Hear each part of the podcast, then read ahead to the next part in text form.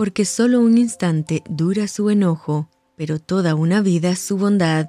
Si por la noche hay llanto, por la mañana habrá gritos de alegría. Te saluda tu amiga Merari Medina. Bienvenidos a Rocío para el Alma, Lecturas Devocionales, la Biblia. Segunda de Samuel, capítulo 7. Aconteció que cuando ya el rey habitaba en su casa, Después que Jehová le había dado reposo de todos sus enemigos en derredor, dijo el rey al profeta Natán, Mira ahora, yo habito en casa de cedro, y el arca de Dios está entre cortinas. Y Natán dijo al rey, Anda y haz todo lo que está en tu corazón, porque Jehová está contigo.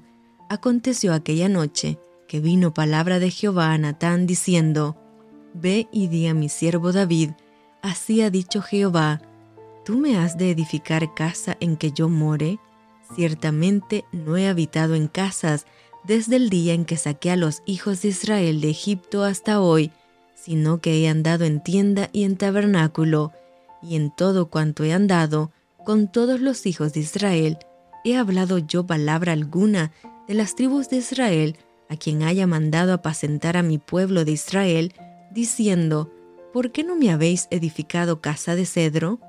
Ahora pues, dirás así a mi siervo David, así ha dicho Jehová de los ejércitos, yo te tomé del redil, de detrás de las ovejas, para que fueses príncipe sobre mi pueblo, sobre Israel, y he estado contigo en todo cuanto has andado, y delante de ti he destruido a todos tus enemigos, y te he dado nombre grande, como el nombre de los grandes que hay en la tierra. Además, yo fijaré lugar a mi pueblo Israel y lo plantaré para que habite en su lugar y nunca más sea removido, ni los inicuos le aflijan más como al principio, desde el día en que puse jueces sobre mi pueblo Israel, y a ti te daré descanso de todos tus enemigos. Asimismo, Jehová te hace saber que Él te hará casa, y cuando tus días sean cumplidos, y duermas con tus padres, yo levantaré después de ti a uno de tu linaje, el cual procederá de tus entrañas, y afirmaré su reino. Él edificará casa a mi nombre, y yo afirmaré para siempre el trono de su reino.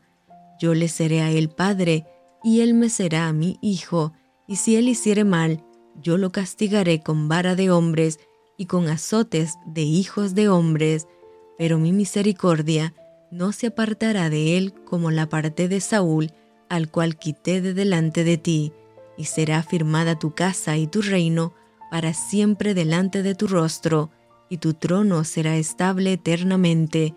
Conforme a todas estas palabras, y conforme a toda esta visión, así habló Natán a David.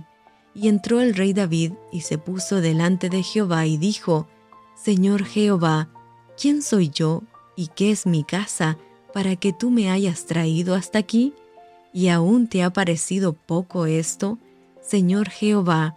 Pues también has hablado de la casa de tu siervo en lo porvenir. ¿Es así como procede el hombre, Señor Jehová? ¿Y qué más puede añadir David hablando contigo?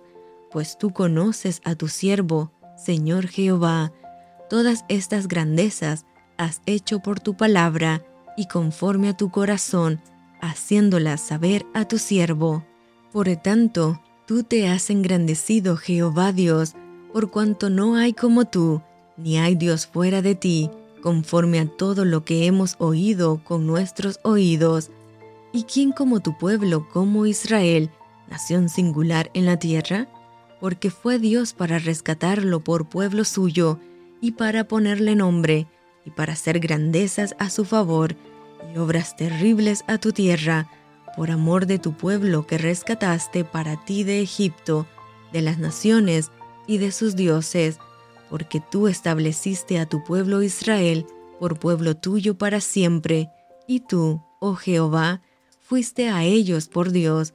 Ahora pues, Jehová Dios, confirma para siempre la palabra que has hablado sobre tu siervo y sobre su casa, y haz conforme a lo que has dicho que sea engrandecido tu nombre para siempre y se diga, Jehová de los ejércitos es Dios sobre Israel, y que la casa de tu siervo David sea firme delante de ti, porque tú, Jehová de los ejércitos, Dios de Israel, revelaste al oído de tu siervo diciendo, Yo te edificaré casa, por esto tu siervo ha hallado en su corazón valor para hacer delante de ti esta súplica.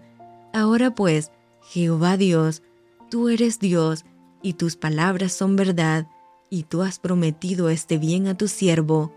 Ten ahora a bien bendecir la casa de tu siervo, para que permanezca perpetuamente delante de ti, porque tú, Jehová Dios, lo has dicho, y con tu bendición será bendita la casa de tu siervo para siempre. Y esto fue Rocío para el alma. Te envío con mucho cariño, fuertes abrazos tototes y lluvia de bendiciones.